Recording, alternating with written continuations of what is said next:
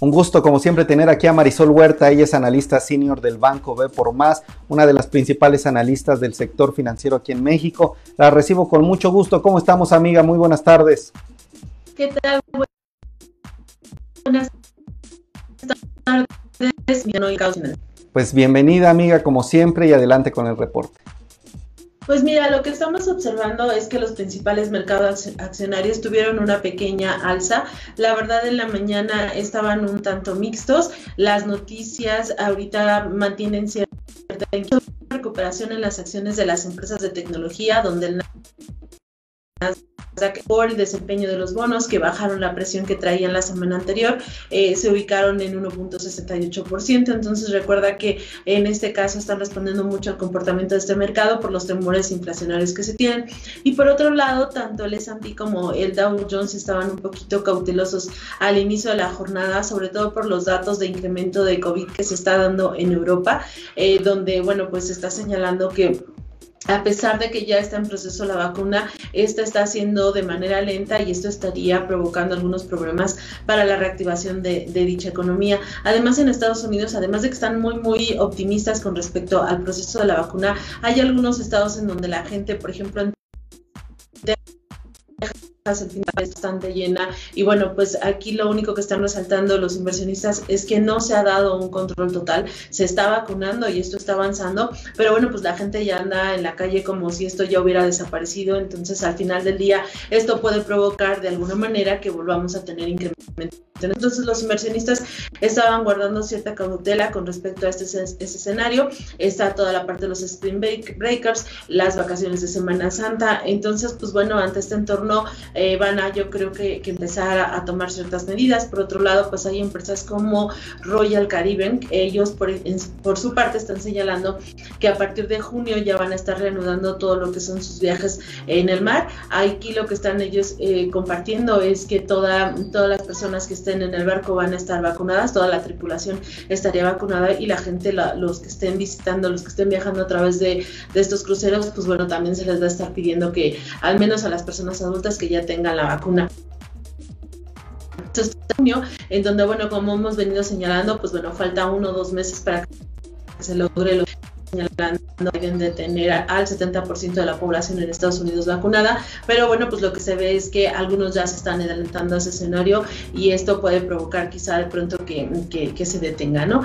Entonces los mercados mostraban ese escepticismo. Eh, posteriormente los inversionistas tomaron como favorable el anuncio que hizo Joe Biden en materia de inversión en infraestructura. Él está prometiendo un programa de 3 billones de dólares, está por arriba de lo que estaba esperando el mercado, muy positivos. Aquí lo que se ve es justamente pues estas ganas del presidente por estar impulsando la economía en todos los frentes, o sea, primero te doy por el lado del impulso fiscal en donde estoy ayudando a la gente, pero ahora el programa de infraestructura pues también viene a ser una combinación en donde trataría de que justo se logre este gran crecimiento para la economía en Estados Unidos que se está esperando en niveles arriba del 5.5%, entonces se animaron un poco y al final lo fue eh, un cierre positivo, por otro lado, eh, para lo que son los mercados asiáticos, allá hubo un cierre mixto, pero con noticias positivas con respecto a China, en donde se está señalando que los grandes inversionistas, estos grandes eh, poseedores de capitales, están viendo a esta economía como una de las más atractivas y la razón básicamente tiene que ver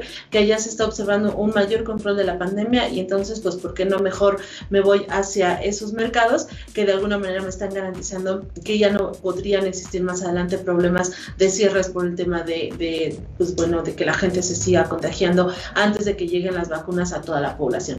Y bueno, para el caso de México, el día de hoy observamos que el mercado cerró ligeramente arriba, 0.4%. La verdad, un mercado un poco estable, estuvo atendiendo a, los, a las noticias internacionales, el cómo se desarrollaron los mercados a nivel internacional. Y bueno, por el caso del tipo de cambio, este lo observamos en 20.56, ahí en la moneda, ahora el día de hoy observó una ligera presión, bueno, el fin de semana, y esto vino más que nada por el lado de los mercados emergentes y por la libra turca, en donde allá el presidente de esa nación despidió al principal banquero central y esto fue la razón de que subió las tasas de interés, entonces al presidente turco no le pareció la situación, lo despide y esto provocó cierta incertidumbre en las monedas emergentes. Recordemos pues que ahí estamos, entonces por ese lado le pegó un poco a la moneda, pero al final logró estabilizarse eh, un poco y cerró solamente a 0 punto arriba. Em, y bueno, por otro lado, en el tema de la industria automotriz se siguen observando presiones.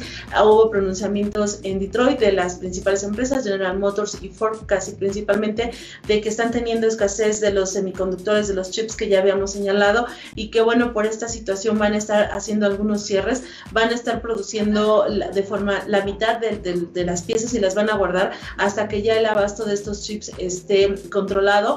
Pero bueno, pues al final ya están saliendo algunos estudios por ahí de algunos eh, analistas de, la industria en donde están señalando que va a haber unas fuertes pérdidas en la industria por esta situación de escasez de los semiconductores. Y eso sería lo más relevante en temas de mercado. Interesante, mi querida Marisol, pues me llama la atención lo de Joe Biden, el este plan de apoyo a la infraestructura, pues son 3 billones de dólares. Esto puede generar un impacto no solo allá en Estados Unidos, me imagino también en México. México y las empresas de mexicanas, en el caso, de por ejemplo, GCC, que son de las empresas que prácticamente este, tienen allá operaciones, también Cemex es una de las empresas que participa. Entonces, bueno, pues el hecho de que ya se reactive les favorece en términos accionarios a estas empresas y en términos de economía, de que allá se logre una mayor contratación, pues sí, definitivamente para los mexicanos y, y el impacto para México. Excelente, pues creo que son buenas noticias y el tema de la vacuna está hay que estar cuidándonos porque si esto pues se complica, creo que puede frenarse todo lo que está haciendo, pero hasta ahora vamos bien por lo que veo, ¿verdad? Eh, sí, se va en orden, pero sí se tiene que guardar cautela. Como te digo, si tú ves las imágenes de cómo estuvo Texas, la isla del padre, este fin de semana, en donde realmente todos los Spring Breakers estuvieron ahí, bueno, con, en gran fiesta, eh, entendemos que se quieren divertir, pero como dicen, pues esto no está controlado y entonces pueden estar esparciendo este, nuevamente el virus. Totalmente. Pues, querida Marisol Huerta, gracias por estar con nosotros dándonos este resumen de mercados. Que tengan muy buena tarde. Muchísimas gracias. Hasta luego. Un abrazo.